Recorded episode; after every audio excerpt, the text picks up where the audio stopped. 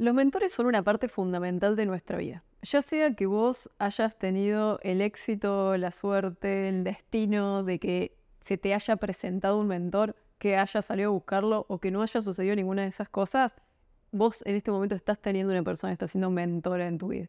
Ya sea que sea un amigo, un familiar, son personas que influyen en vos y te potencian o te tiran para atrás o tienen algún efecto en vos. Entonces, mentores estás teniendo en este momento, ya sea que los elijas o no.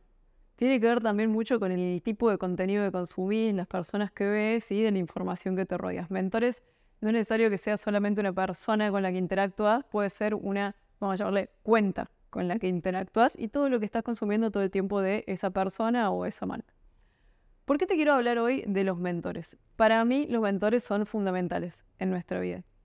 Yo a lo largo de mi vida he tenido distintos tipos de mentores dependiendo de los distintos momentos en los que he estado en mi desarrollo profesional.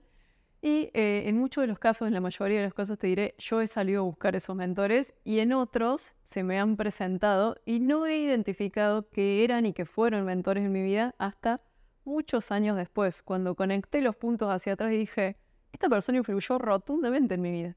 Y todo lo que hablé y todo lo que interactué y todas las recomendaciones que me hizo y que me dio e implementé tuvieron un impacto rotundo. Entonces, tardé mucho tiempo en identificar que esas personas habían sido mentores.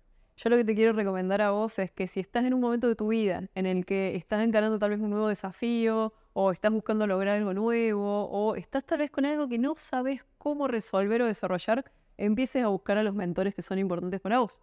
¿Por qué? El 76% de las personas cree que los mentores son importantes, pero solo un 37% de las personas tiene un mentor que haya salido a buscar. Quiero usar algo que eh, es un recurso que se implementa muchísimo en la industria del cine y muchísimo en la industria de la escritura de novelas, por ejemplo, historias, que es el camino del héroe. El camino del héroe es una estructura narrativa que te dice, te va contando todos los distintos pasos que va transitando el héroe o la heroína de una historia y siempre son los mismos puntos. Yo quiero que pienses en este momento en películas que hayas visto. Pensá en Harry Potter, pensá en Iron Man, pensá en eh, Los Vengadores, pensá en películas. Punto número uno, aparece en un mundo ordinario. Vida normal, regular. Después que tiene una llamada a la aventura, algo le pasa que tiene que pasar a la acción con una aventura que tiene ahí adelante. Punto número tres, tiene un rechazo a esta llamada a la aventura. Pensá en Star Wars y en Luke Skywalker cuando eh, empieza a eh, identificarse que él tiene que ser un maestro Jedi, tiene que ser un Jedi.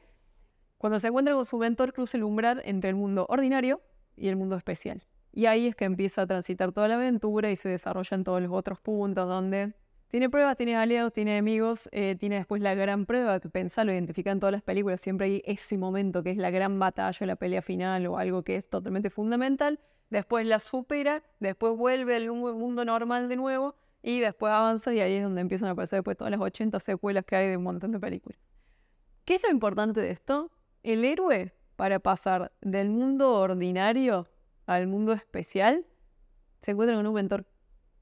Entonces, ese mentor es la persona que te ayuda a atravesar y a dar ese salto. Isaac Newton dijo una vez una frase que dice que si he visto más allá es porque me he parado sobre los hombros de gigantes.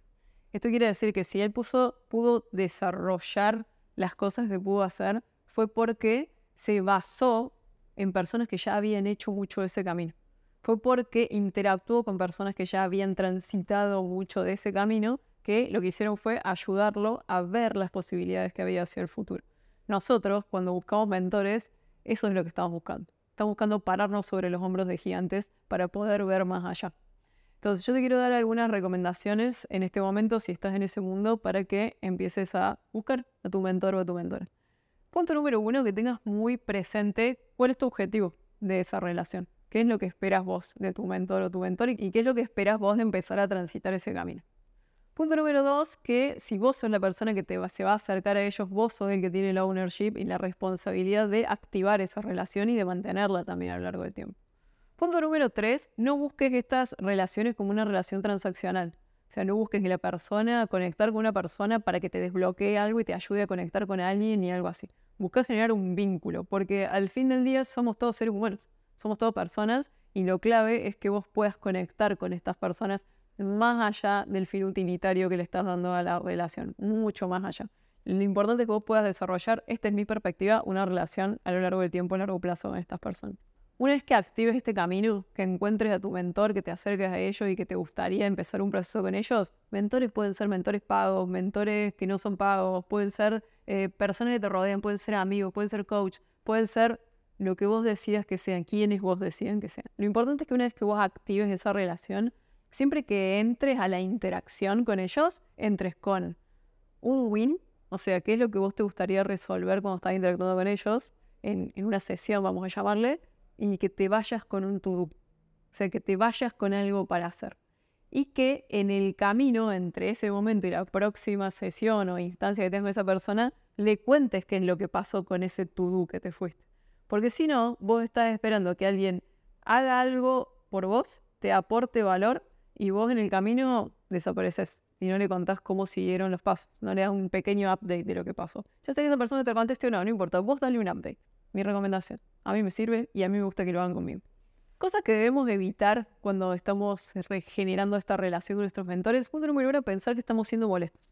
No está siendo molesto. Primero, por hacer una pregunta a una persona si quiere ser tu mentor o si quiere empezar a desarrollar esa relación, la persona tranquilamente te puede decir que no. Y ya está, y listo, y fin, y puedes o pasar a la otra cosa o seguir insistiendo también. Puedes seguir insistiendo, puedes buscar formas de conectar con esa persona desde otro lugar. Entonces no pienses que está siendo molesto. Y no pienses que está siendo molesto si vos también ya definiste con esa persona que van a empezar a tener esa relación. Punto número dos, que no pienses que por más pequeño que sientas que es algo, que es algo tonto o pequeño.